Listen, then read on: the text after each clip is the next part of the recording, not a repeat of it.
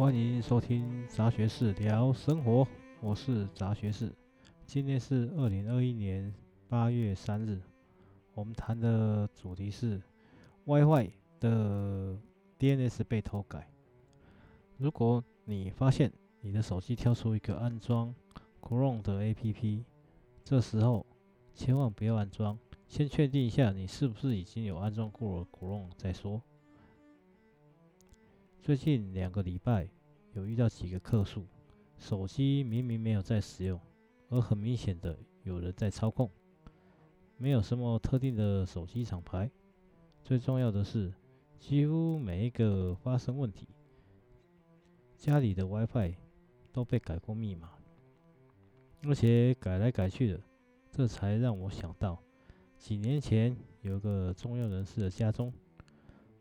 无线分享器的 DNS 被指向一个很奇怪的 IP，而这个 IP 的租用人是外籍人士，就没有办法再继续追查，所以取出来的 Chrome 点 APK，当时经过沙盒也没有发现什么特别的问题。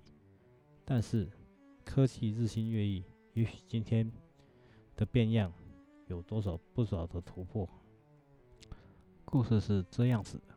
一开始接到有人打电话来说手机被操控，这可是一个很匪夷所思的现象。但是呢，这个天南地北都有。实际上，我也不会解决这个问题，毕竟从电话中隔空抓药也不是办法。基本上就按着所想的流程问一遍，像说。手机有没有交给别人使用几分钟以上？有没有乱上不明的网站？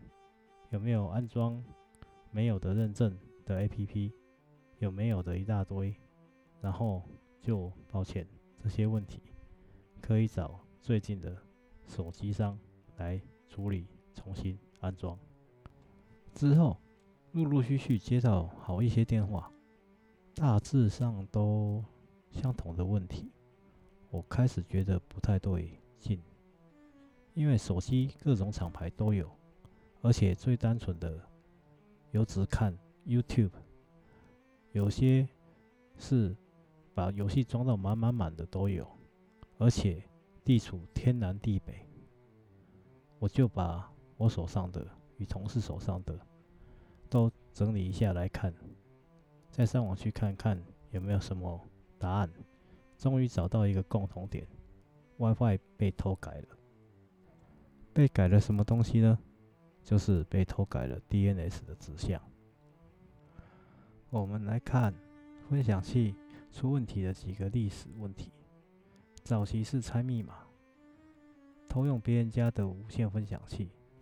这种分享器刚开始推出的时候，大家都很新奇，可以不用接线就可以使用。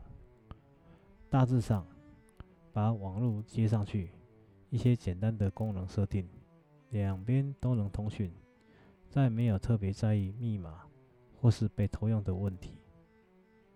当时 WiFi 分享器及无线网络卡的价格都不便宜，但是我没有特别去记价格。如果对比当时一 G 的随身碟，大概在九千块台币，没错哦。就是一 G。接下来的故事是产生许多假的 WiFi 来让你连接、收集网络封包、分析使用密码，然后使用你的账号。这个阶段虽然与 WiFi 无关，多数的网站都还没有使用加密网页的年代，使用者的账号密码很容易曝光。经过大力宣导之后，渐渐的，许多的网页开始更新为加密网页，使用者的账号密码有了初步的保护，但是还是有 CSRF 跨站请求伪造认证的问题。这个问题也让了几个大型网站的使用者吃过了不少苦头。然后，手机开始盛行的初期，APP 是把网页的大小及功能修改，很快的就上架了，没有对新系统的架构更新。当时的环境云端并不盛行，付费的多层式 multi-tier 的服务器很少，不像现在有 AWS、Azure 或者是 CGP 等。很快的，SQL Injection 是一个主流，而且特别有一些房贷的城市写的不是很严谨，可以从网址去参数来做 SQL Injection。当然了，现在有渐渐的改善，但是还是有一些问题。哦，在这里先声明，这些入侵或分析我都不会。再回到目前客诉最令人匪夷所思的是，我接到案例，有几位说他的手机忽然网络开起来，平时都是使用 WiFi，但是最近会莫名其妙开网络。还有一点会说手机会无缘无故自动拨号出去，还有就是主动会传照片到一个酷狗硬碟。我综合了大部分的问题，去找找看有没有最近发生的案例，或者是手机系统的漏洞。基本上找到了一个。比较有可能的问题，就是家里的 WiFi 被修改，导入一个错误的 DNS。这个 DNS 会将 APP 或是在浏览网页时，会跳出一个 APP 安装的页面。这个 APP 做的很像登录 WiFi 的网页，有很多使用者不假思索就暗示，或是把账号密码就输入进去。手机就被安装不明程式，这些不明程式在你的手机开始操作，有的可能会有些脚本，有的可能是远端遥控，这些匪夷所思的故事就此展开了。